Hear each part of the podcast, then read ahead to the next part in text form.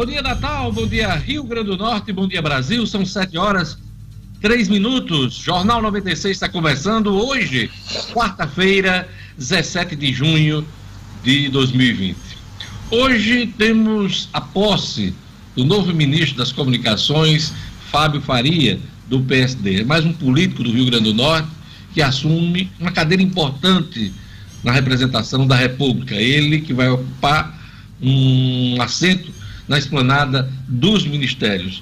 Num momento conturbado da vida política do país, país que acompanha com preocupação a tensão entre o governo, o governo federal, o executivo, o Palácio Planalto e o Supremo Tribunal Federal. Ontem, por ordem e decisão do ministro Alexandre Moraes, eh, um grupo de parlamentares teve seu sigilo quebrado, uh, dentro dessa investigação sobre o financiamento de fake news no país. Também teve busca e apreensão de documentos, inclusive atingindo uh, pessoas com foro privilegiado, como foi o, o caso do deputado carioca Daniel Silveira.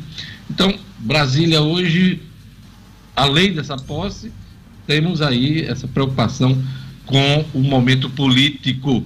Uh, a posse de Fábio Faria vai ser um momento também de discurso, pronunciamento do presidente da República, Jair Bolsonaro. Jair Bolsonaro que esteve calado durante todo o dia de ontem, é, lançou alguns tweets no final da noite, no começo da noite, mas é, não fez nenhum pronunciamento. E hoje, na posse de Fábio, ele poderá ter essa oportunidade de dar alguma resposta ao Supremo Tribunal Federal. Ele que, semanas atrás, falou em basta porra, né? E a gente vai acompanhar isso hoje em Brasília. É, o general Girão, que é deputado federal do Rio Grande do Norte, é um dos atingidos pela decisão de Alexandre Moraes ontem. Bom dia, Marcos Alexandre. Bom dia, Diógenes. Bom dia, Gerlane, Luciano. Bom dia aos nossos ouvintes do Jornal 96. É, Diógenes, Girão, mais, e mais 10 parlamentares, sendo 10 deputados federais como ele, mais um senador, tiveram aí os sigilos bancários quebrados, né, por essa decisão do ministro do STF, Alexandre de Moraes. Né, a investigação, o inquérito aí que corre, que atinge com essa medida, atinge esses parlamentares com essa medida, é o, o dos atos antidemocráticos, né, as manifestações que vêm sendo, vêm sendo feitas com ataques e defesas de, de, de medidas como fechamento do Congresso e do próprio STF. Né, um inquérito que foi aberto aí a pedido da PGR, a Procuradoria-Geral da República, e está correndo. Daqui a pouco a gente comenta um pouco mais desse assunto. É, pois é, são dois processos, mas eles se confundem, porque alguns que estão financiando fake news também estão financiando esses atos antidemocráticos. Até os parlamentares, eles têm dificuldade de ver. Eu estou respondendo aqui processo. Ontem havia esse tipo de reclamação uh, entre os investigados em inúmeras entrevistas que a gente acompanhou pela televisão. Uh, Luciano Kleber, o primeiro mês cheio da pandemia traz tombo recorde para o comércio e prenuncia estrago que cria, uh, que estabelece uma crise no setor. Ninguém sabe ainda como é que isso vai ocorrer. Essa medição foi feita no mês de, de maio, né?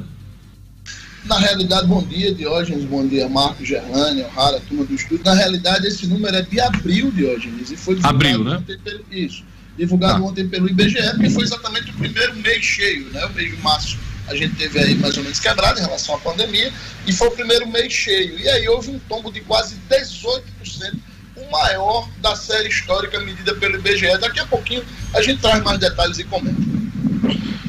Gerlane Lima, vamos aos números da Covid no Rio Grande do Norte, no Brasil, no mundo. Bom dia. Bom dia, bom dia, Diógenes, Marcos Alexandre, Luciano Kleber, a todos do estúdio e aos nossos ouvintes. Vamos lá, Diógenes. O Brasil teve 1.338 novas mortes registradas em razão do novo coronavírus nas últimas 24 horas.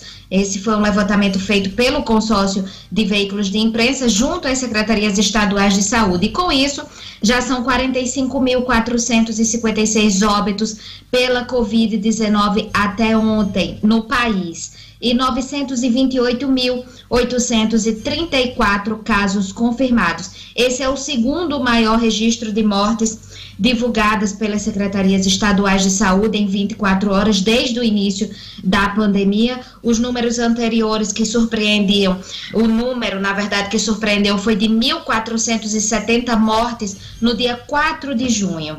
Em número de casos confirmados, o país teve um recorde em 24 horas, são 37.278 infectados. No dia 5 de junho, o recorde anterior, segundo o levantamento do G1, diretamente com as secretarias de saúde, foram registrados 32.465 casos confirmados. Aqui no Rio Grande do Norte, Diógenes e ouvintes, a marca é de 15.212 casos confirmados e atingiu 585 mortes pelo novo coronavírus. O aumento em 24 horas foi de quase mil casos novos, 998 novos casos e 32 mortes. Na segunda-feira, a plataforma e o boletim da CESAP registravam que o Rio Grande do Norte tinha 14.214 casos confirmados de Covid e 553 mortes. O estado também tem 24 mil casos suspeitos, Diógenes. Vale lembrar que o Rio Grande do Norte continua com falta de leitos, não só na rede pública, mas também na rede privada. Muitos registros de pessoas procurando hospitais particulares, leitos de UTI, semi-UTI e não encontram. E diante dessa situação, ontem a gente acompanhou o caso de um senhor, o João Alves de Souza, de 81 anos, que morreu em decorrência do coronavírus na segunda-feira no Hospital Municipal de São Gonçalo do Amarante, região metropolitana, após esperar 11 dias por um leito de, de UTI. É desesperador. Na sexta-feira, a família do idoso conseguiu, chegou a conseguir uma liminar na justiça que o dava direito a um leito de UTI especializada no estado, mas nem assim foi possível, infelizmente, Diógenes. Pois é, esses casos têm ocorrido em todo o país. Uma liminar não garante a abertura de um leito se os leitos estão ocupados, né? É uma situação complicada uh, em todo o país, principalmente hoje em dia no interior do estado. Algumas cidades do interior não têm estrutura nenhuma, além, às vezes, de uma unidade básica de saúde para atender e, e dar suporte a essa população que começa a adoecer, principalmente no interior do estado. É preocupante a reunião, aliás, a situação da região metropolitana de Natal. A testagem, Gerlane, eh, promovida pela Prefeitura de Natal, tem tido uma grande procura, né? Aqui no, na região da Arena das Dunas. Né? Essa mesma testagem vai para a Zona Norte de Natal, Gelane? Exatamente, Diógenes. É bom lembrar que vai para a Zona Norte, ontem as filas estavam. A fila, na verdade, estava gigante. A Guarda Municipal estava orientando, mas vale lembrar que essa testagem vai permanecer durante a semana. Então, não necessita todo mundo ir de uma vez. Ontem, algumas pessoas registravam é, as filas lá na arena, no entorno da Arena das Dunas de Hojes, mas a testagem também vai para a Zona Norte na semana que vem e vai acontecer também nas unidades básicas de saúde. Então, continua, vai acontecer aí durante oito dias, para que as pessoas não se desesperem, procurem e logo enfrentem filas. Muito bem lembrada essa sua colocação é. de que a testagem ainda vai para a Zona Norte. A gente entende a ansiedade das pessoas, o desespero das pessoas, até por uma proteção, e isso explica a corrida em torno de uma simples testagem. Aliás, simples não, uma importante testagem nesse momento de retomada das atividades, né? Só que não vai acabar hoje, não vai acabar amanhã. Então não dá para planejar, esperar que diminua mais a, a, procura para que a pessoa vá com segurança e com certo conforto. Não adianta ficar reclamando de fila se todo mundo corre de uma vez. Aí fica complicado, né? E teremos essa mesma testagem da prefeitura, aliás, que é extremamente louvável, na Zona Norte de Natal, né, Gerlane? No Nélio Dias, prevista para a semana que vem, a gente anuncia aqui no Jornal 96, Diógenes. Olha, ainda nessa edição a gente vai informar que a Zona Norte de Natal concentra quase 40% das mortes por coronavírus uh, na capital. Também vai ser assunto aqui do Jornal 96, que o governo avalia a flexibilização da CLT, ah, para permitir a recontratação imediata de demitidos na crise. Aquele que foi demitido agora poderá ser recontratado aí com uma certa facilidade. É o que está se estudando lá em Brasília. Daqui a pouquinho, Luciano Cleber explica para a gente. E Marcos Alexandre vai trazer para a gente informações sobre as eleições municipais, a proposta de votação uh, primeiro turno em novembro ganha força no Congresso Nacional. Não só no Congresso, eu tenho acompanhado algumas declarações do ministro Luiz Roberto Barroso, presidente do Supremo Tribunal, aliás, presidente do Tribunal Superior Eleitoral, e ele tem sinalizado que a eleição vai ocorrer numa janela entre 15 de novembro e 20 de dezembro. Então, daqui a pouquinho, uh, Marcos Alexandre traz mais detalhes para a gente. Na ronda policial, um destaque aqui é que o garoto Gabriel, o garoto, o jovem, né, que tem 18 anos, foi sepultado em Macaíba. O pai da namorada nega envolvimento no crime. São, são detalhes que daqui a pouco o Jacques Damasceno vai trazer sobre a morte desse jovem de apenas 18 anos. Futebol, CBF vai definir cidade, sede e data do retorno da Copa do Nordeste.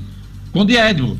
Bom dia, Diógenes. Bom dia, ouvintes do Jornal 96. Na reunião, a videoconferência realizada ontem com o presidente da Liga e todos os presidentes de clubes participantes, ficou definido, Diógenes, que a sede única vai acontecer ah, e ficou é, para a CBF a escolha da cidade sede.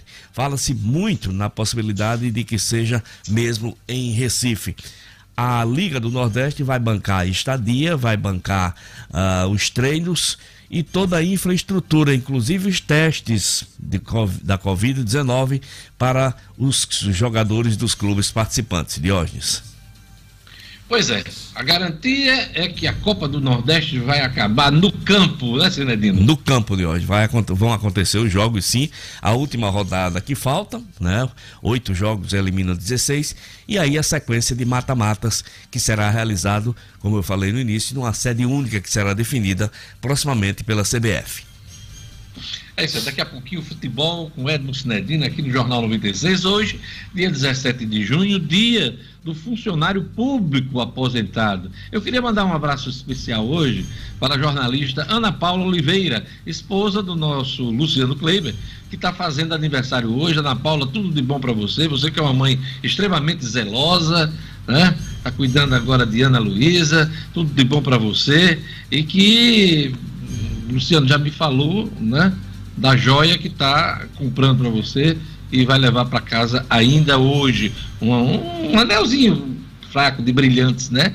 Então, ele me disse, disse para mim para É um colar, é um colar. é um colar, colar também, né? Então pronto, é anel e colar. Um colar de brilhantes e também um, um anel. Você merece, Ana Paula Oliveira, né, Gerlane Lima? A gente tem que fazer essa pressãozinha, né? Para ver se, se eh, o presente fica bom, né? É uma pressãozinha de leve aí pra gente ver se funciona, viu, Diógenes? Se chega perto. Mas. Se é verdade, se é fato ou fake, Luciano Kleiber, não sei pra falar. Rapaz, é o seguinte. É, é, primeiro eu queria aproveitar o gancho para dar os parabéns à minha esposa e reforçar o quanto eu a amo e o quanto eu tenho aprendido nesses quase 15 anos de convivência. momento, todos os coração, dias. Momento de coração, momento de coração, ela merece, ela merece toda essa toda essa dedicação e dizer que é, hoje é um dia mais especial. Quanto ao presente, Diógenes, eu sou um cara extremamente prevenido e já dei a ela o melhor presente que eu podia dar desde Ana Luísa, vai botar a menina... branquinha, é. de olho azul, que é a grande alegria da vida dela. Já deu um presente. Ana, esse, ano, esse ano a gente combinou aqui em casa que nem eu, nem ela, nem Léo vamos ganhar presente, porque nós já ganhamos um presente em dezembro do ano ah, passado, que é Ana Luísa. Um presente que você só é responsável pela metade. É 50% é dela, comandante. Você não pode dizer, não, eu dei um presente. Até né? porque esse negócio de dar o anel de hoje eu não gosto muito, não, tá certo? Eu prefiro deixar com vocês esse negócio de dar o anel. Eu, um, um, anel de brilhante, uma aliança de brilhante. Para com a desculpinha é essa. É. A conversinha como é. Que é, como é que você diz, Gelane Lima? Se garanta, Lu. Se preserva, Luciano. Gelane Lima, Gelane Lima. preserva, Luciano Kleber. É, tá certo. Eu queria mandar um abraço também para a administradora Gabriela Souza, que também faz aniversário hoje. Então, são as aniversariantes do dia. A jornalista Ana Paula Oliveira e a administradora Gabriela Souza. São os destaques do Jornal 96 nesse início, mas tem mais destaques. Gerlane Lima.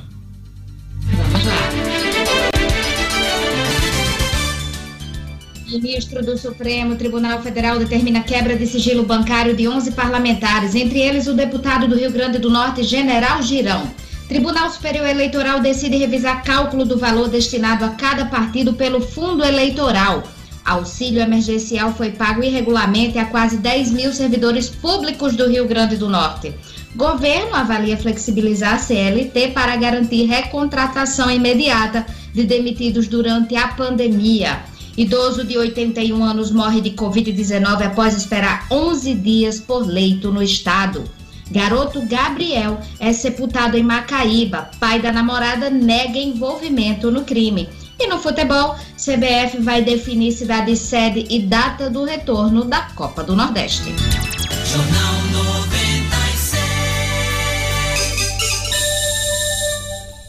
7 horas e 18 minutos. Vamos à leitura dos jornais desta manhã de quarta-feira, dia 17 de junho. O Agora RN traz aqui na sua manchete principal: prefeituras gastaram menos de 10% do, do que receberam para combater Covid-19.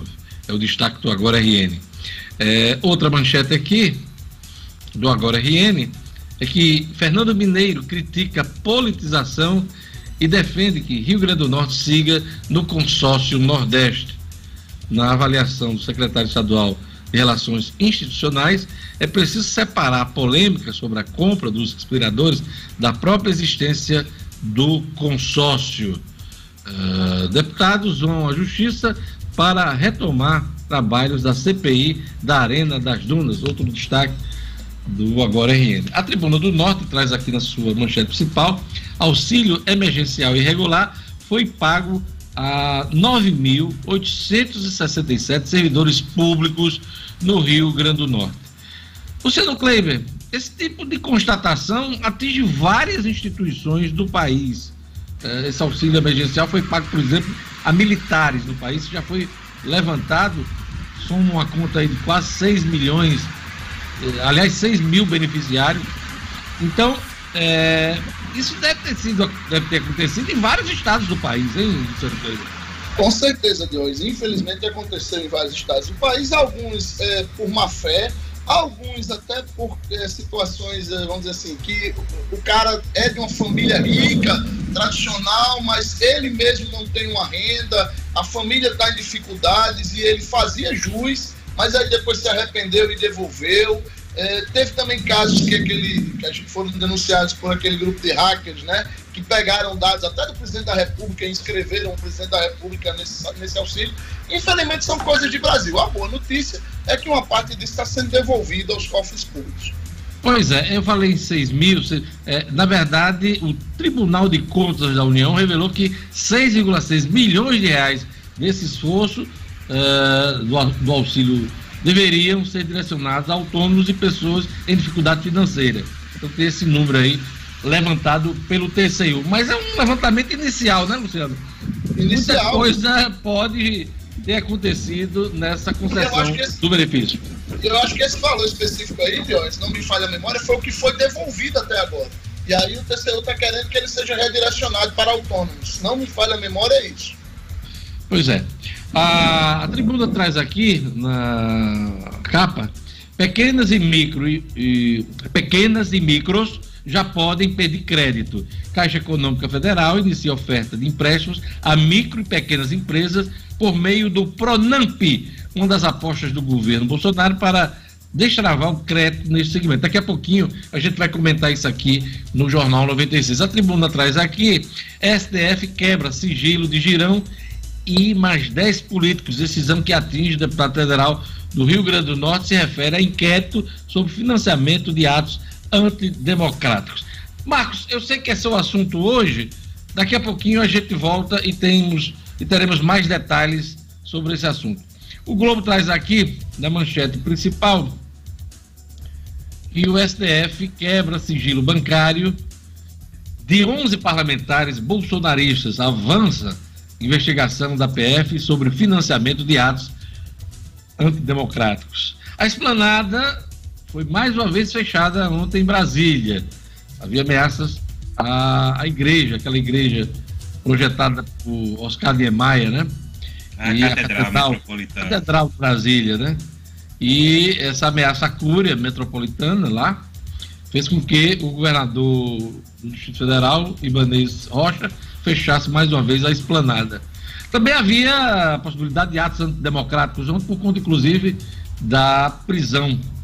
Da prisão não, da operação de busca e apreensão de informações e de quebra de sigilo dos 11 par- parlamentares bolsonaristas. O clima não está dos melhores, né, Marcos Alexandre, em Brasília.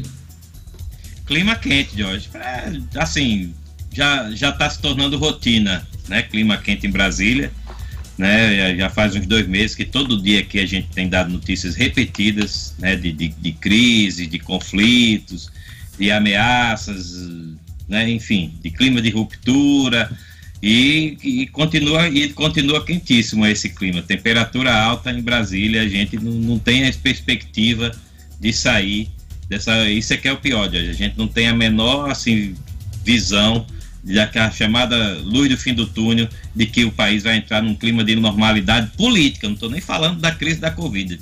Né? A gente O está falando do clima fechamento, político. o fechamento da esplanada não foi só ontem, não. Vai, vai continuar hoje, acredito eu, que quem for para a posse de Fábio Faria vai ter que ir por trás dos ministérios, a pegar as ruas, ah, as vias marginais ali da esplanada do ministério para poder chegar na posse, né? Então, um clima pesado em Brasília. A- a- o Globo traz aqui também, destaca dois assuntos econômicos, Luciano Kleber. Redução de jornada e salário pode ser estendida. É uma decisão do Senado. Após o Senado autorizar a prorrogação das medidas, o governo vai editar decreto que estende por 30 dias a redução eh, de jornada e salário e por dois meses a suspensão do contrato de trabalho. A gente destacou isso ontem, né, no programa no programa de ontem. Empresas que quiserem ampliar o acordo terão que renegociá-lo com os funcionários. E outro assunto importante que, vai ter repercussão e a gente vai conversar aqui também, a recontratação de demitidos. Será permitida, o governo deverá autorizar as empresas a recontratar funcionários demitidos durante a pandemia. Então são destaques aqui do Globo. A Folha de São Paulo traz aqui na sua manchete principal que Procuradoria-Geral da República pede e Moraes quebra sigilo de 11 parlamentares. 11 parlamentares. É, muita gente estranhou ontem, porque quem é o relator da fake news é o ministro Alexandre Moraes. E já tomou algumas decisões polêmicas, tiveram reações fortes do presidente Bolsonaro. E nessa história aqui, né, dos atos antidemocráticos, aquele sorteio eletrônico do STF deu Alexandre Moraes no sorteio. Então ele está ele, ele tá responsável agora, não só pela fake news, mas também pelos atos democráticos. Então, a turma né, radical, extremista ligada ao presidente, quer ver o cão na frente, mas não quer ver Alexandre Moraes ou Marcos Alexandre. Ele está com a popularidade alta no Planalto e adjacência, viu, Diógenes? Com, essa, com essas relatorias aí do- dos dois processos. E ele tem sido duro, tem sido firme, hein, na- nas decisões, né? É, clima ruim. Olha, filhos de Jair Bolsonaro, diz aqui a Folha, fazem pressão por Abraham Weintraub, ministro da Educação com dois S, né? Ele que permanece ainda no governo, o presidente gosta dele, né? É um dos fiéis, daquela ala ideológica do governo. Estão tentando encontrar aí uma, uma saída honrosa para aquele aquela história, caia para cima, né? Que tem alguma, alguma compensação, fala-se até na, na criação de um, de um cargo, uma função de adido eh, em Portugal, né? E tudo isso ainda está definido. Mas há uma pressão muito grande dos filhos do presidente para que ele mantenha o Weintraub, que virou uma figura eh, popular, né? Nas hostes do presidente da República, Luciano Kleber. É um, é um cão de guarda, né, Diógenes? Ele tem, um- além de ser um grande defensor do presidente Jair Bolsonaro e do seu entorno, ele tem um discurso muito parecido com o presidente Jair Bolsonaro, né? E eu acho que o- a relação vai um pouquinho além do gostar entre eles. Eu acho que tem aí um, um nível de conhecimento mútuo de um e de outro que os junta e os une de uma maneira quase indissociável.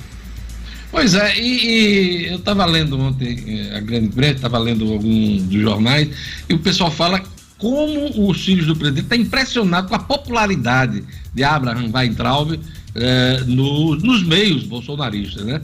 É impressionante. Fala-se até em candidatura dele eh, ao Senado eh, em 22, né? Se houver eleição. Então, a gente vamos acompanhar aí essa movimentação que tem tudo a ver. Acredito eu que, inclusive, com a saída dele do Ministério da Educação, nada muda, viu? Nada muda. Ele vai continuar sendo, sendo notícia. Né? Olha, a Folha traz aqui: Brasil tem 26 milhões sem buscar emprego. sem- olha, olha que número: 26 milhões de trabalhadores aí sem buscar emprego. E comércio cai 17%, Luciano. A gente vem acompanhando esses números, eh, esse impacto da pandemia na, na economia do país. E esse é um, é um número relevante. Comércio caiu 17%. Muito, de hoje, muito relevante, principalmente se a gente considerar que foi o primeiro mês é, completo, né, vamos dizer assim, da, da pandemia. E para quem se desespera, diz, ah, mas se o primeiro mês foi abril a gente já teve esse, esse tombo recorde, né? Foi, como eu já disse no início do programa, foi o maior, a maior queda para um mês é, desde 2002, quando o IBGE começou a levantar esses números, Diógenes. E, e quem diz assim, ah, mas então o segundo mês vai ser pior, há uma luz no fim do túnel. Especialistas dizem que o mês de maio pode ser que não seja tão ruim assim. Por quê? Primeiro, porque alguns estados do país, dentro do mês de maio, começaram a retomada do comércio. E segundo, porque em maio já deve começar a aparecer aí o efeito do bendito auxílio emergencial, Diógenes. Que a gente também comentava aqui ontem, que tem irrigado aí com milhões de reais a economia do Brasil inteiro. O Estado de São Paulo traz aqui nova lei do saneamento pode ser impulso para a economia pós-Covid. Senado dá aval para governo prorrogar corte de salários. Corticoide barato é o primeiro a salvar vidas em casos de Covid. Essa notícia animou muita gente ontem nessa luta, nessa batalha aí pela vida. né? O corticoide, deixa eu ver aqui o nome do corticoide, é o dexametasona, usado contra doenças como artrite e asma, é capaz de reduzir em um terço a mortalidade de pacientes com quadro grave de Covid-19. Aponta estudo clínico de pesquisadores do Reino Unido. Em novo recorde, o Brasil registrou 37.278 novos casos de Covid em 24 horas, como a gente registrou aqui hum, nas informações de Gerlane Lima. Então, é uma esperança aí que esse corticoide passe a ser usado agora. Agora, o resultado é positivo em pacientes graves. Pacientes graves. Eh, Vamos evitar aí correria às farmácias para pegar eh, medicamentos com, com, esse, com essa substância, porque eh, até agora o efeito positivo tem sido em pacientes graves, pacientes que estão nas UTIs. É isso aí. Ah, a gente vai agora para a previsão do tempo. Informações da Clima Tempo, um oferecimento do Viveiro Marina na voz marcante e suave de Gerlane Lima. Previsão do tempo.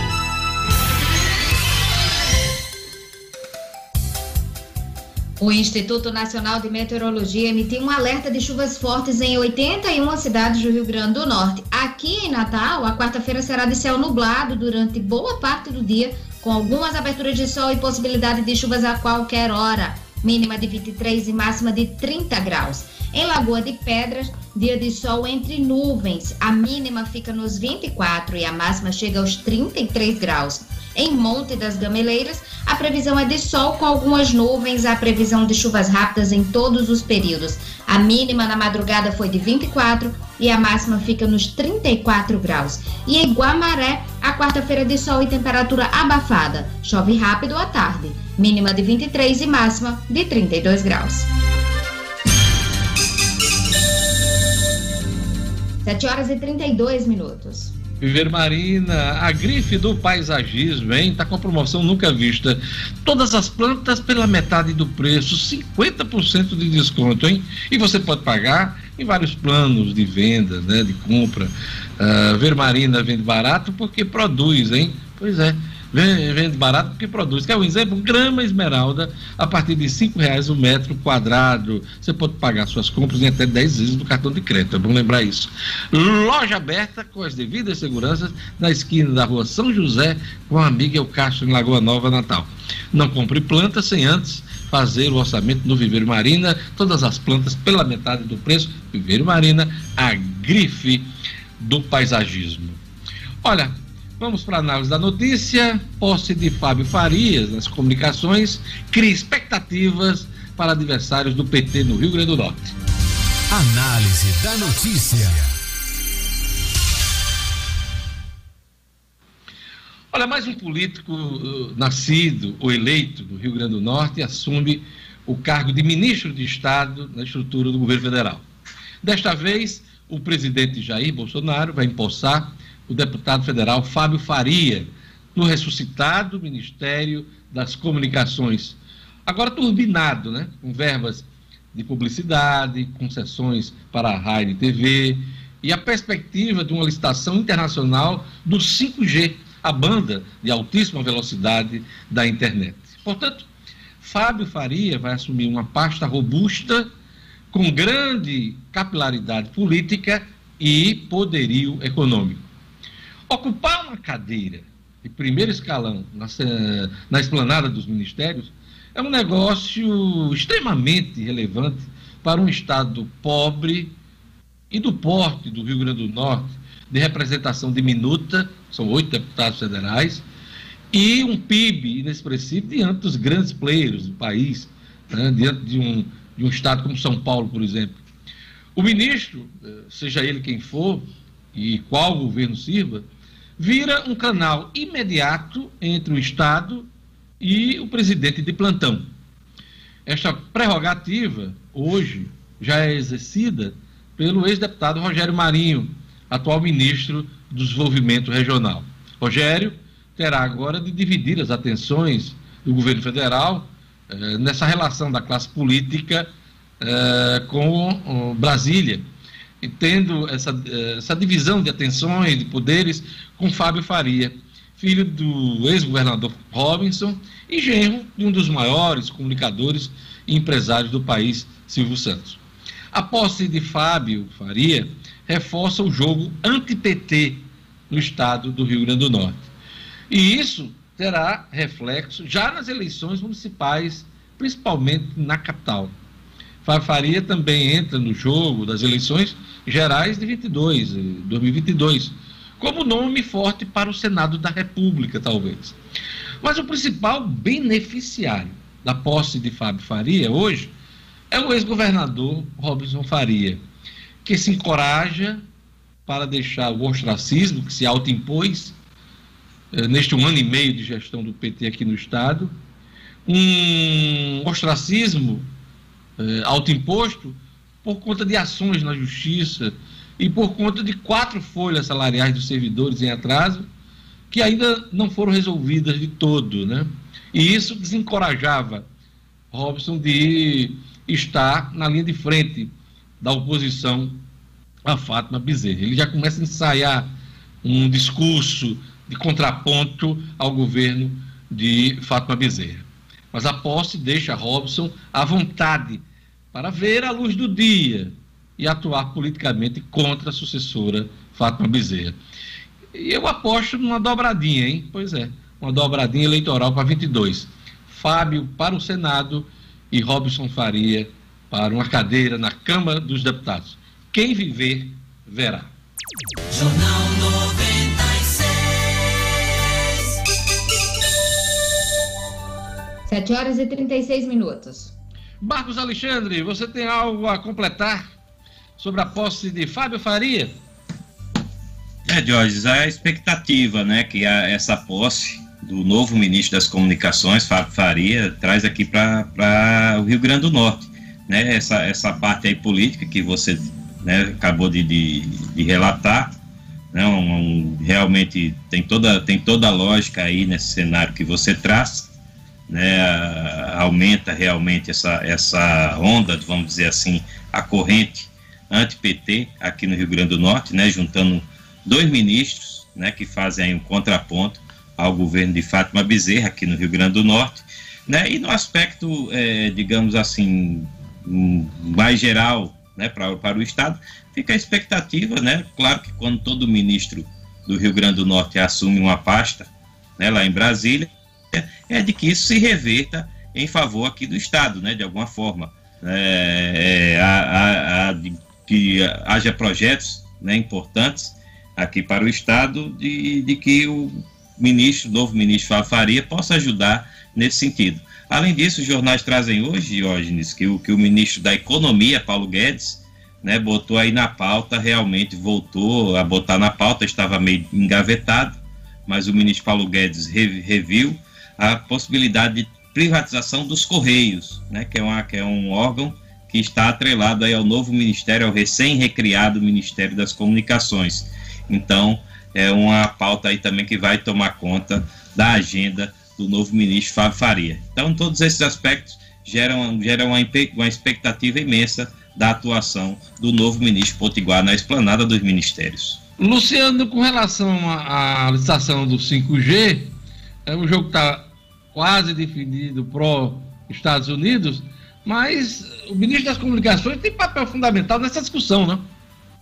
Ele é quem vai conduzir, né, Diógenes? Claro que com todo o aval do Palácio do Planalto, e não é por outro motivo é, que não o alinhamento total com o presidente Jair Bolsonaro, que ele está assumindo essa faixa, tanto que o presidente disse que ele, Fábio, é da sua cota pessoal, é, mas é, há essa preferência do presidente Jair Bolsonaro pelo modelo americano, contra o que dizem aí os especialistas que o modelo chinês é, é melhor, mais barato e mais ágil.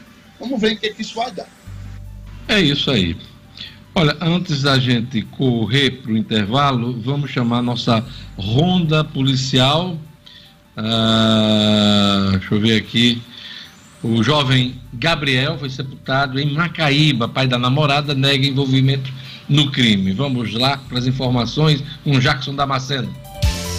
Polícia com Jackson Damasceno, o da massa. Oferecimento Ótica Ideal. Compre seus óculos escuros ou de grau das melhores marcas em até 10 vezes no cartão. Temos convênios com empresas e associações. Facilitamos seu exame oftalmológico. Ótica Ideal. Nosso ideal é fazer você feliz. Edifício Barão do Rio Branco 5. Telefone 3201 6797. Sigam também nossas redes sociais.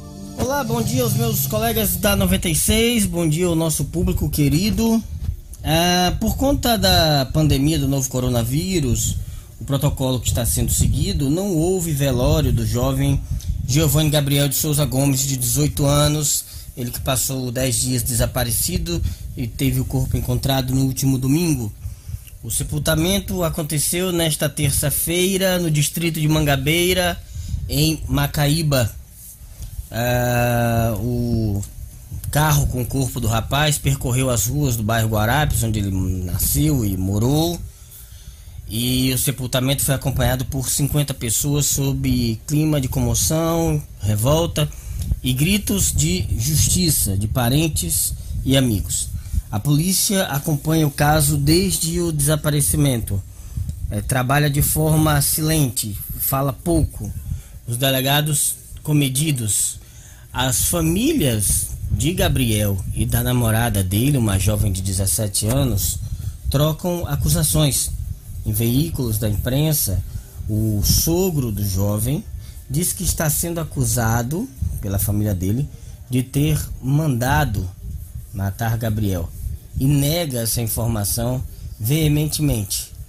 Ele diz inclusive que quem teria pego Gabriel lá em Parnamirim teriam sido policiais. A Polícia Civil investiga o caso e, como eu disse, não dá declarações até que tudo seja resolvido. A morte de Gabriel despertou comoção em todo o estado, protestos nas redes sociais e todo mundo pergunta quem mandou matar Gabriel. A polícia identificou o corpo de homem decapitado em Caicó, Jackson. A confirmação veio na parte da tarde desta terça-feira. O corpo encontrado, decapitado, é, numa área de Matagal, em Caicó, é de Lenilson Alves, de 49 anos, um homem que estava desaparecido há 11 dias na cidade de Caicó.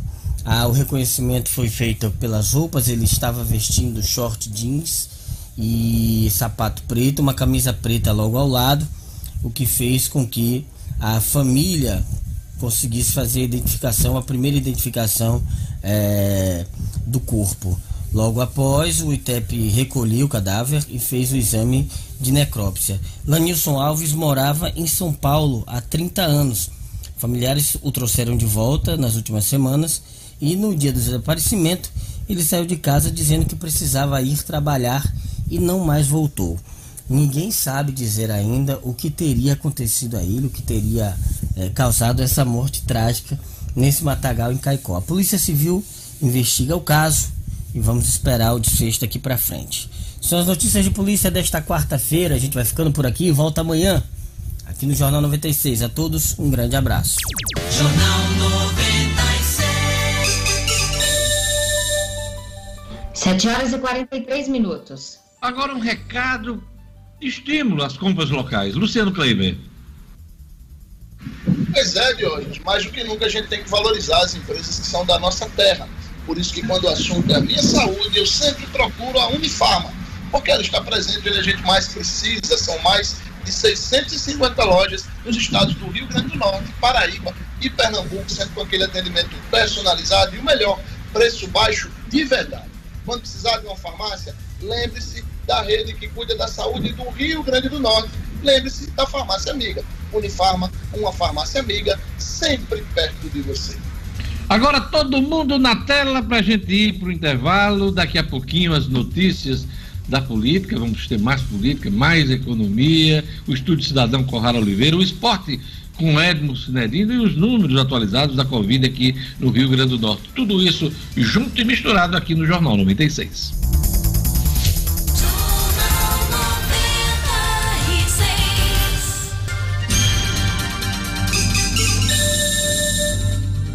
7 horas e 45 minutos. Olha, a inscrição para o SISU é adiada e vai de 7 a 10 de julho, Gerlane Lima.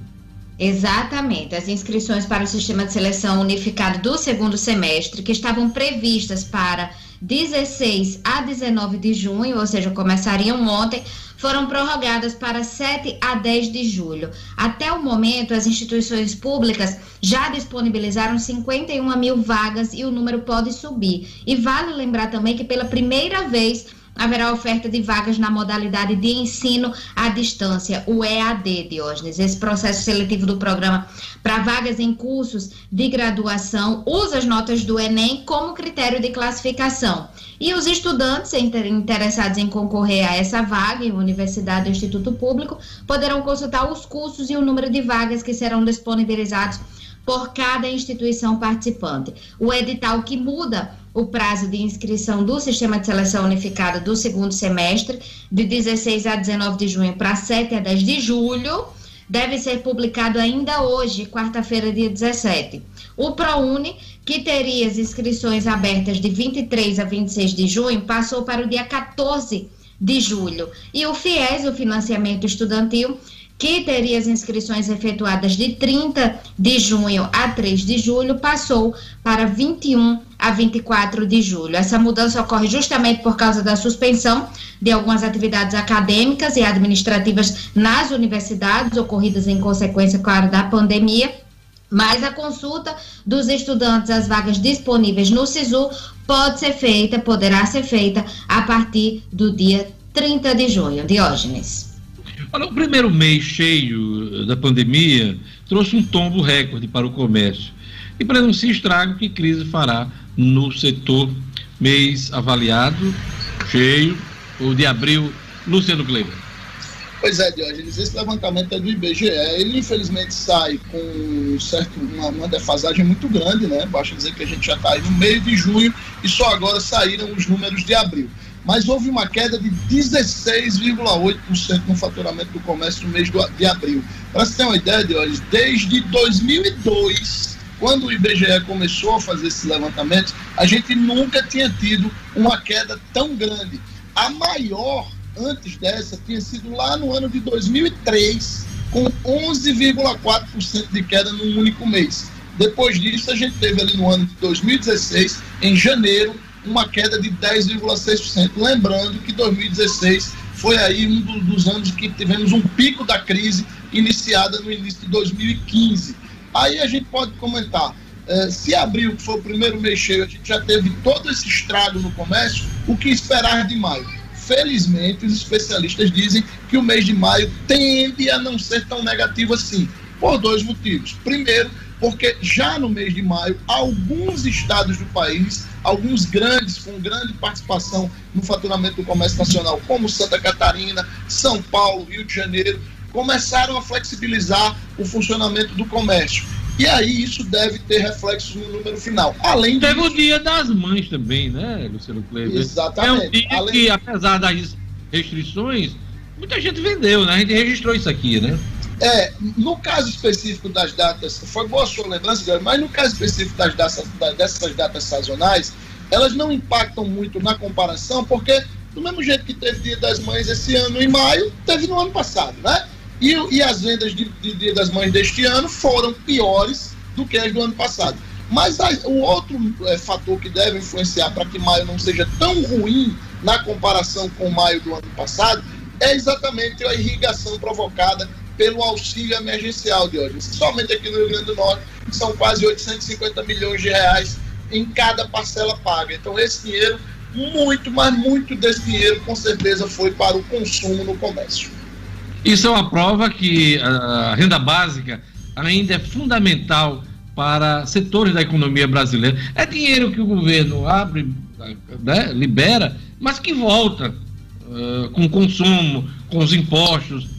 Então, eh, eh, acaba girando a economia, a roda da economia, Luciano Kleber. Diógenes, o- a renda mínima é fundamental porque é comprovado que quanto menor a renda, maior a taxa de consumo. Quer dizer, em resumo, quem consome é pobre, Diógenes. O, o salário, o rendimento do pobre vai quase que na totalidade para o consumo, porque ele precisa comer, ele precisa pagar energia, ele precisa é, é, consumir algum serviço.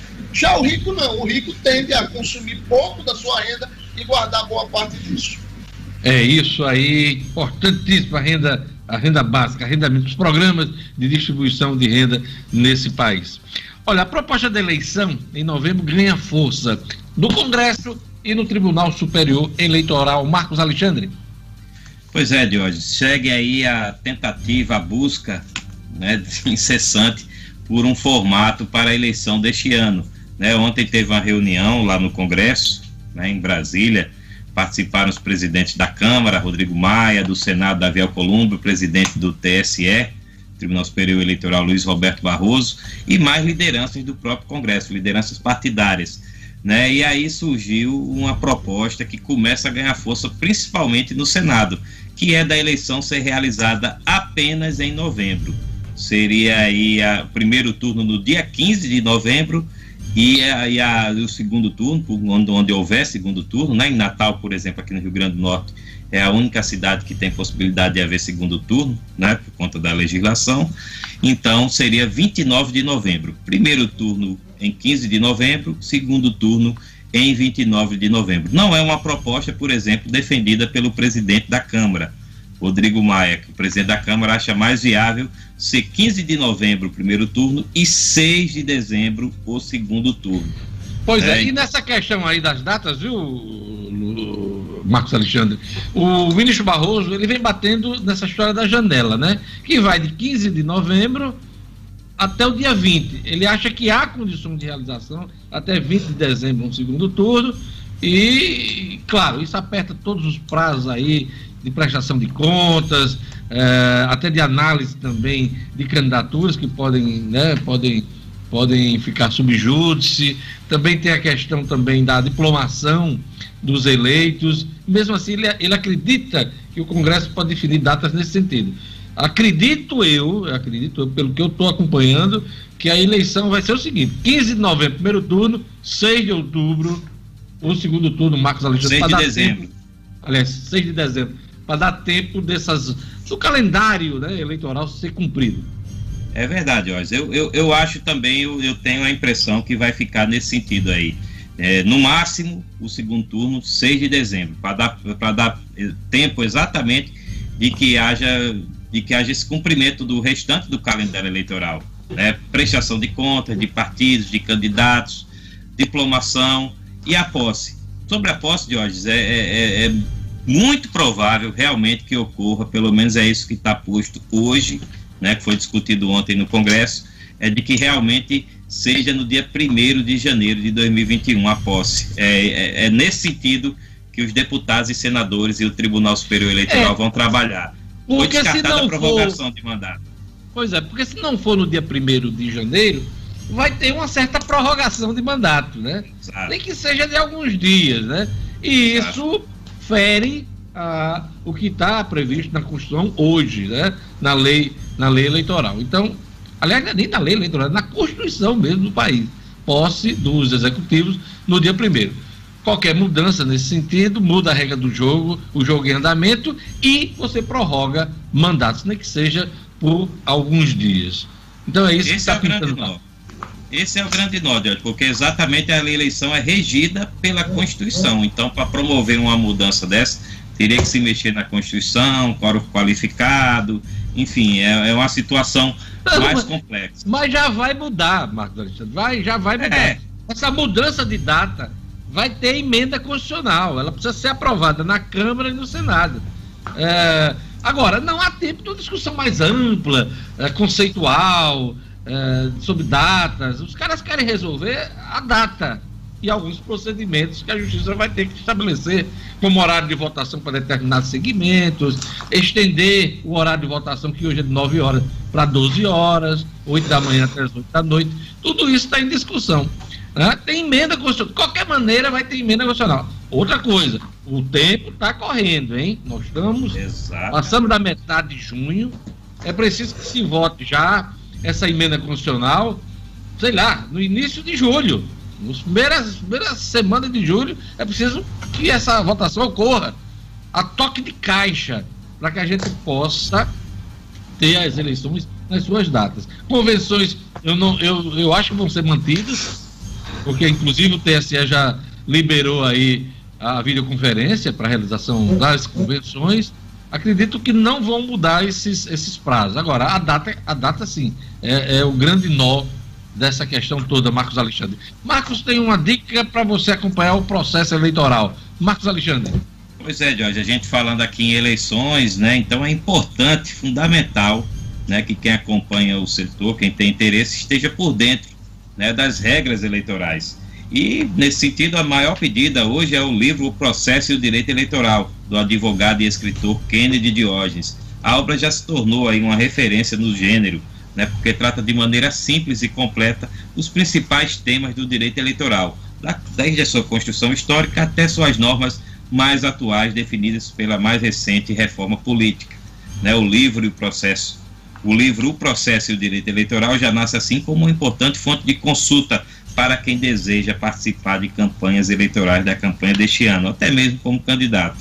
O livro O Processo e o Direito Eleitoral, de Kennedy Diógenes, está à venda pela internet no site www.oeleitor.com.br www.oeleitor.com.br Futebol, vamos chamar o Edmo Sinedino. CBF vai definir cidade sede e data do retorno da Copa do Nordeste. A competição vai terminar na bola, hein? Em campo. Edmo Sinedino. Esportes com Edmo Cinedino. É isso, Diógenes. Ah, ontem tivemos uma videoconferência com o presidente da Liga do Nordeste, o Potiguar Eduardo Rocha, e todos né, os dirigentes representantes dos 16 clubes participantes. A Copa do Nordeste parou, é, faltando uma rodada da fase de classificação. ABC e América ainda tem um jogo a, a fazer. É, o América não tem mais nenhuma chance, enfrenta o Fortaleza, mas terá que jogar contra o Fortaleza, mas não tem nenhuma chance. O ABC sim, ainda tem chance de classificação, enfrenta o CSA de Alagoas. esses oito jogos vão eliminar oito equipes que oito passam para o mata-mata. Eu espero que o ABC consiga. E esse mata-mata de hoje, é, como a última rodada da fase de classificação, é, vão acontecer numa sede única. Ontem ficou muito forte, né? A, a- vamos dizer assim, a, a cidade de Recife, que no primeiro momento surgiu como a sede, depois falou-se em Salvador, e ontem o presidente da Federação Pernambucana voltou né, a colocar a cidade à disposição, mostrando os campos, os treinamentos, enfim, toda a infraestrutura que a cidade oferece para a realização dessas etapas finais. É, Só há um inconveniente sobre Recife, viu, Edmo? Sim. Eh, na minha avaliação, eh, entre os estados nordestinos e as capitais do. Nordeste, Recife foi uma das cidades mais afetadas pelo, pela Covid-19. né? isso, isso, Então, certa. você aglomerar pessoas, eu não sei como é que os jogos vão se dar, se, É. eh, portões fechados, Portões mas de qualquer fechados. maneira há uma mobilização muito grande do torcedor Aham. em Recife. tá? Exato. As torcidas são eh, extremamente rivais lá. Então, E, e muito participativas. assim, eu acho que o clima em Recife é mais pesado. É ótimo, né? Que é, é perto aqui de, de Natal, né? Aham. Essa- Isso- seria isso, a- Diógenes. A Recife, mas eu vejo esse inconveniente. Uhum. Isso realmente será levado em consideração. Eu talvez tenha sido por esse motivo que o presidente da Liga, Eduardo Rocha, deixou a definição para a CBF, para que ela defina a cidade sede e também a data da volta do futebol. E como é que seria? Eh, nessa cidade sede, os clubes vão chegar, vão ter um período de 15 dias de treinamentos, com alojamentos todos e testes da Covid-19 bancados pela Liga do Nordeste. Durante esses 15 dias, as equipes treinam. Eh, e depois, nos outros 15 dias, ele espera terminar essa competição. Eh, faltando essa última Natal rodada. tem chance? Natal tem chance nessa, nessa avaliação? Nenhuma. Está no jogo? Nenhuma, eu Nenhuma, acho. né? Nenhuma. Natal não tem chance nenhuma. Natal só tem eh, dois estádios, né? E, e não tem, eh, vamos dizer assim, locais em que os clubes possam usar como centro de treinamento. Acho muito, muito difícil, quase impossível que Natal sequer seja lembrado. Eu acho que a escolha está entre Recife e Salvador. Entre Recife e Salvador deve sair a sede dessa final. Então, de hoje, quando terminou, quando ah, hoje a situação é a seguinte: no grupo A, Bahia e Fortaleza já estão classificados. Botafogo, ABC, Sport e Recife lutam pelas outras duas vagas. No grupo B, cinco equipes lutam pelas quatro vagas. Eu acho com chances eh, menores para o Santa Cruz, mas são Confiança, Vitória, Náutico, Ceará e Santa Cruz. Portanto, vamos esperar eh, a definição da CBF e o desfecho da Copa do Nordeste. Data, fala-se muito que na segunda quinzena de julho os clubes estariam já alojados na cidade, iniciando os treinamentos. Diógenes. Campeonato Carioca volta amanhã, Cinedino. Fluminense e Botafogo devem entrar na justiça aí para adiar mais ainda o retorno do futebol no Rio de Janeiro. Exato, Diógenes. Fluminense e Botafogo, seus dirigentes têm uma reunião hoje eh, com integrantes da prefeitura, inclusive com o prefeito Crivella. Eh, o- as equipes a princípio não aceitam, Diógenes, mas a FEG, Federação do Estado do Rio de Janeiro, definiu a volta para amanhã, quinta-feira, do campeonato com o jogo Flamengo e Bangu, inclusive partida essa que eh, dizem terá a presença do presidente Jair Bolsonaro. Eh, Botaf- Portões fechados, Cinedino, Portão- ou vai ter torcida? Não, portões fechados, Jorge. Absolutamente fechados, portões abertos somente para o presidente e a sua trupe, né? Deve ser aquela trupe bacana que sempre Não tem acompanha. garantia de aglomeração amanhã. Não, não tem garantia de aglomeração. Então, de hoje a Não, gente tem garantia tem- de aglomeração. tem- pois é, aglomeração. dele, né? De- de- da- do, É, do sim, Bolsonaro sim. e sua trupe. A aglomeração vai ser, certamente. Então, hoje vamos aguardar as posições de Botafogo e Fluminense, que prometem entrar na justiça. E a FEG diz assim: que o Botafogo e Fluminense estão agindo como maus alunos, que não estudaram para a prova e querem adiar a sua realização. Quer dizer, os caras ficam brincando com coisa séria. Acho que Botafogo e Fluminense, nesse momento, são os, os corretos, são os que estudaram para a prova, no meu entendimento de hoje. Já temos campeão na Alemanha, né? Isso. A retomada do futebol e o Bayern de Munique já é o campeão pela oitava vez, né? Exatamente, oito títulos seguidos, Jorge. Veja só, muito difícil, né? Acontecer uma coisa dessa aqui no Brasil, por exemplo. Oito, oito títulos seguidos do campeonato alemão. Ontem venceu o Werder Bremen de 1 a 0, gol do Lewandowski, 46 gols na temporada, o que garante, O garantiu ministro, o ministro do STF. o ministro, o jogador ministro Lewandowski, o polonês, marcou seu 46 gol de hoje e deu o título contra o Werder Bremen. 1 a 0 foi a vitória do Bayern de Munique. O Bayern que que está concorrendo aí é uma tríplice coroa, né? Porque ele tem a Copa da Alemanha para disputar, né? A final contra o Leverkusen, ele, ele favorito, e depois a continuação da Champions League. Muita gente não aposta muito no Bayern para ganhar a para ganhar a Champions League, mas não sei, o time está muito acertado, o time está muito forte e confiante de hoje. Quem também começa, quem vai Quem é começar que joga do Brasil, nesse time do Bayern? Tem algum brasileiro que se destaca lá? Não, não, Diógenes. Os destaques são os, alem... são os alemães Miller, eh, o, o polonês Lewandowski. Não tem nenhum brasileiro de destaque nessa equipe alemã, não. Diógenes, Quem quem... fez história lá, quem fez história lá foi Rafinha, né?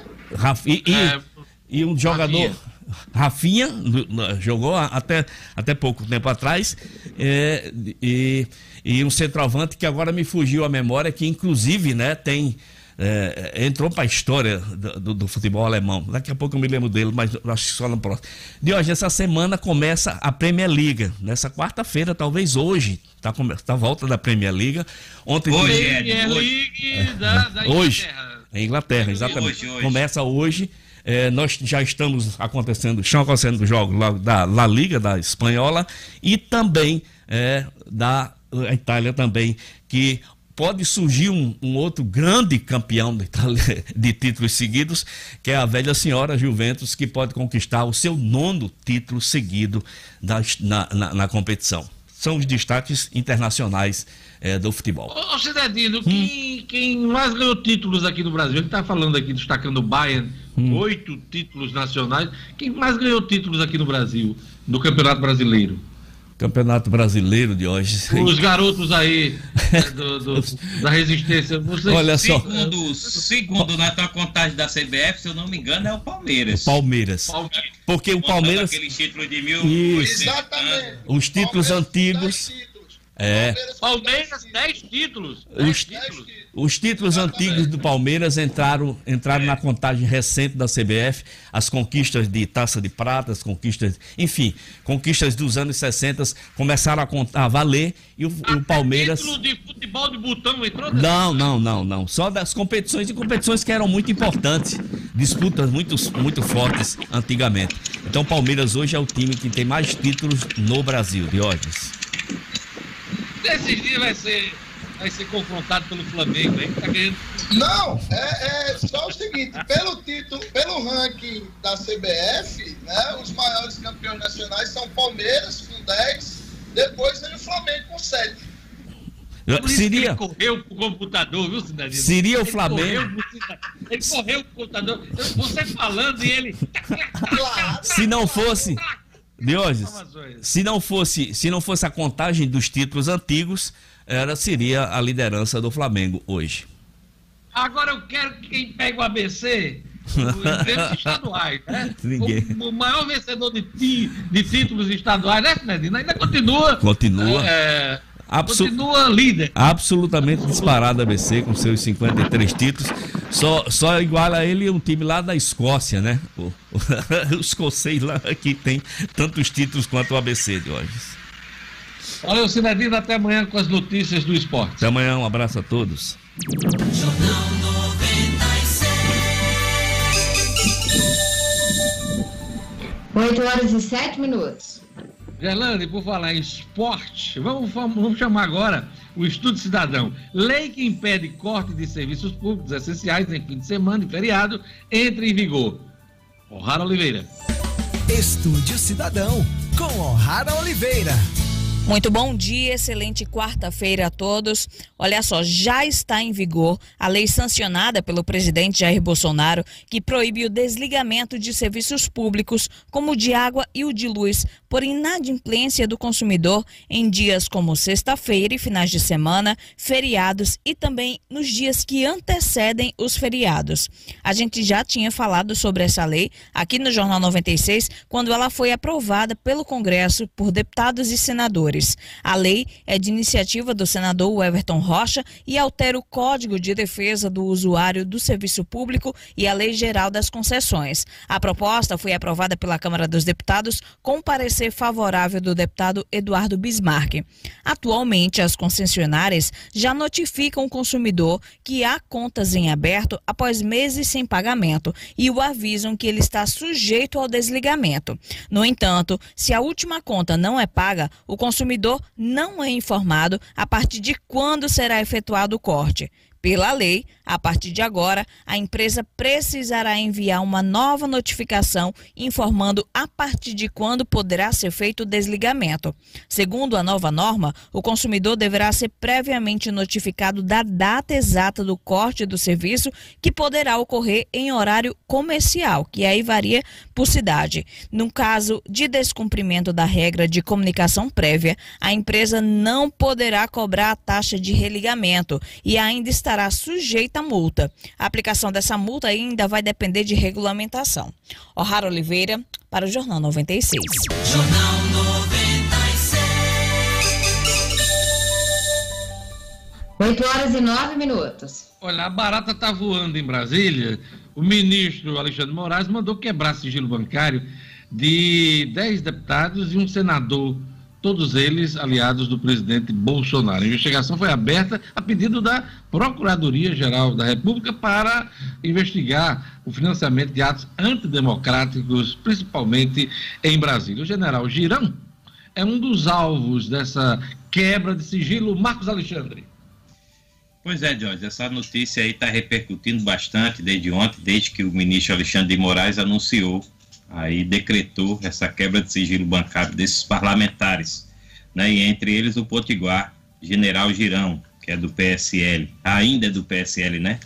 Então, é, é, o objetivo é, é sobre dessa quebra de sigilo bancário é exatamente verificar se esses parlamentares ajudaram a financiar, né, passaram recursos para financiar blogs, eh, redes sociais, com esse, com esse propósito aí do, do de- desse pessoal, dessa turma, e aí, e aí exatamente que se entrelaça, pode se entrelaçar com um inquérito das fake news. Porque muitos desses ajudam a propagar né, aí, detratações, notícias falsas, né, contra opositores do governo. Então, é, nesse inquérito aí dos atos antidemocráticos, o, o deputado general Girão e outros 10 parlamentares estão aí com o seu sigilo bancário para ser quebrado e verificar se há ou não, por enquanto só a suspeita, né, ninguém pode condenar ninguém por, por antecipação, né, de que haja esse sigilo já foi quebrado, Marcos Alexandre. Já tem. Sim, sim, sim, é, tá, é, tá tá sendo quebrado. analisado. Exato.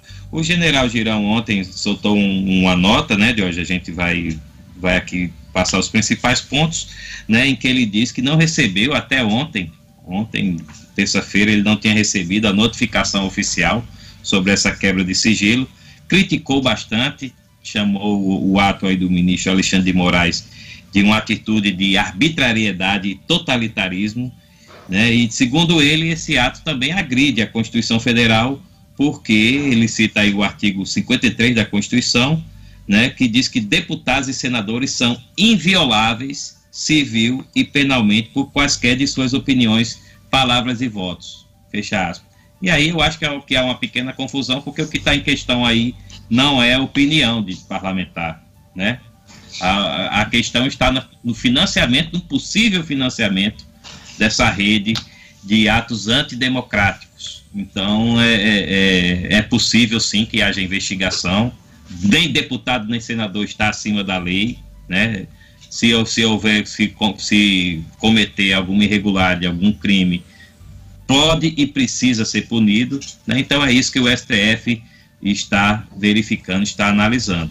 É, quem tem mandato costuma tentar confundir essa questão do Isso. conceito da imunidade. A imunidade, sim, palavras, opiniões, discursos no parlamento e o voto, claro. Ele tem total liberdade de votar como quiser, de dizer o que quiser nas discussões parlamentares, nas opiniões, inclusive que declara à imprensa. Isso é uma coisa. Agora, não pode haver impunidade em relação a eventuais outros crimes, que é o que está sendo apurado pela Procuradoria-Geral da República e também pelo STF nessa questão. tanto, Né? tanto, tanto é assim que já teve inúmeros deputados e senadores afastados de seus mandatos, né?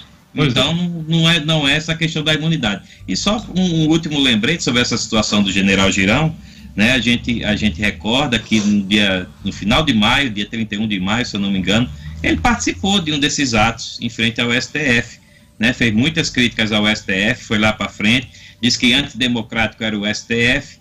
Então, é, é, no mínimo, ele deu um apoio aí presencial a um desses atos, no mínimo. E terminou a nota com aquele velho brado, né? Do, dos defensores da, da direita, principalmente. Selva, né? Pois é é. isso aí. Ô, Luciano, o governo avalia flexibilização da CLT para permitir recontratação imediata de demitidos na crise. É uma boa notícia, né, para quem está nessa insegurança, inclusive de retomar o, o seu posto de trabalho. Né?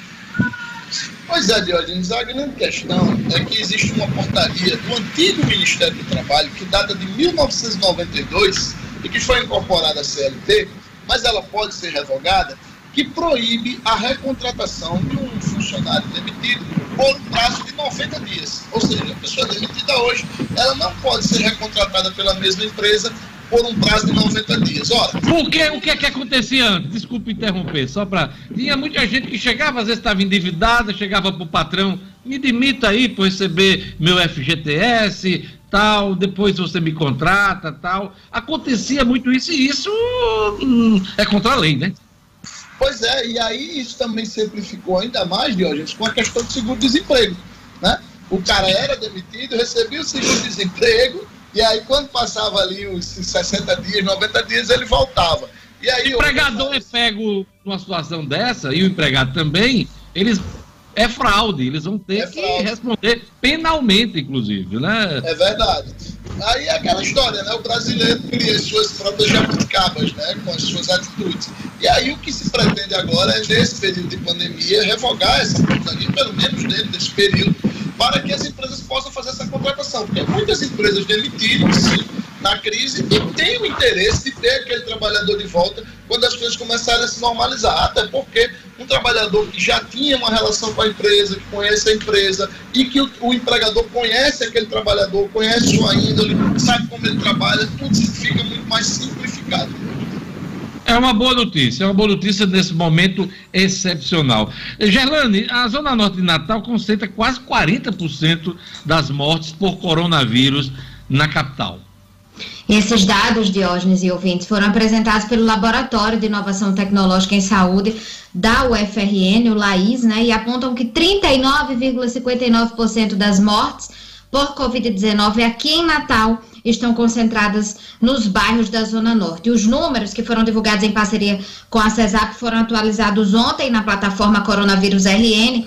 E em números absolutos, o laboratório destaca que a capital conta com 5.804 casos confirmados e 204 mortes. O bairro de Natal com maior número de óbitos registrados é o Potengi com 14,9% na Zona Norte. Os outros bairros da região apresentam os seguintes números: Nossa Senhora da Apresentação, com 6,71%, Pajuçara, 6,04%, Redinha, 5,37%, Lagoa Azul, 4,7% e Igapó, 2,68%.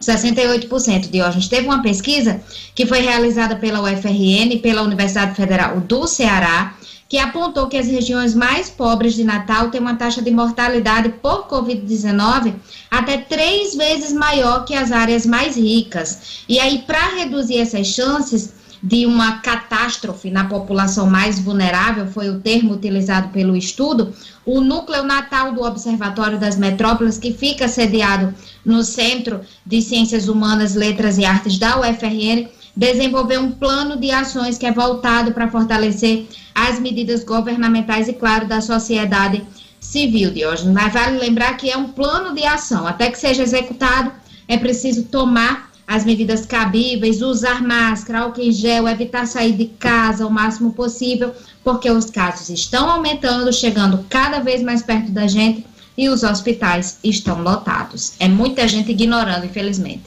De forma resumida, vamos atualizar os números da Covid no Rio Grande do Norte, Brasil e no mundo. Vamos lá. Aqui no Rio Grande do Norte são 15.212 casos confirmados. Gerlane Lima congelou. Congelou. Para mim aqui. Pra Vamos mim, lá, pra todo, todo mundo na tela para a gente Vamos encerrar começar. o Jornal 96. Gerlane congelada. Com Tá fora? Peraí, 45.456. Gerlane, Gerlane, Gerlane, Sim, Gerlane, sim. você congelou e, e prejudicou as informações. Então, vamos lá, vamos repetir aí os números da Covid no Rio Grande do Norte, Brasil e no mundo. Vamos lá. Vamos lá. No Rio Grande do Norte, 15.212 casos confirmados e 585 mortes. No Brasil, 928.834 casos confirmados, com 45.456 mortes. No mundo, 8.287.293 casos confirmados e 446.667 mortes. Agora sim, todo mundo na tela para a gente encerrar o Jornal 96 desta quarta-feira, dia 17 de junho. Marcos Alexandre, seu destaque na edição de hoje. Diógenes, o, o destaque foi o- a quebra de sigilo bancário do deputado potiguar General Girão e outros 10 parlamentares no Congresso, dentro do inquérito que apura aí os atos antidemocráticos. Luciano Kleber, seu destaque na edição de hoje do Jornal 96. Meu destaque foi o tombo histórico do comércio registrado pelo IBGE no mês de abril, com quase 17% de queda, o maior desde 2002. Posse de Fábio Faria, do Ministério das Comunicações, movimenta a classe política do Rio Grande do Norte, expectativa, pronunciamento do presidente da República durante essa solenidade, clima tenso em Brasília. Gerlane Lima, seu destaque na edição de hoje do Jornal 96. Inscrição para o SISU é adiada e vai de 7 a 10 de julho. E Zona Norte de Natal concentra quase 40% das mortes por coronavírus na capital. E agora, parabéns para Ana Paula Oliveira. Parabéns para você. Nessa data, Essa data querida, muitas felicidades, muitos anos de vida. Potente com Ana Ah, Luísa como Vai presente. ter, vai ter Sim. colar de pérolas, aliança. Vai, vai, vai. Pérola tá brilhante. certo, porque a Ana Luísa é bem branquinha, é da cor de pérola, tá certo demais. Eu boto a Ana Luísa enrolada no pescoço dela, dá certo demais. É isso aí, a gente fica por aqui com o Jornal 96. Fique com a programação da 96 FM. Obrigado, Gerlando. Obrigado, Marcos Alexandre, Luciano Kleber, O'Hara Oliveira, Edmo Sinedino, Jorge Fernandes, Clebinho. A todos um bom dia. Obrigado pela audiência a você. Até amanhã com o Jornal 96. Até amanhã, Até amanhã. tchau, tchau.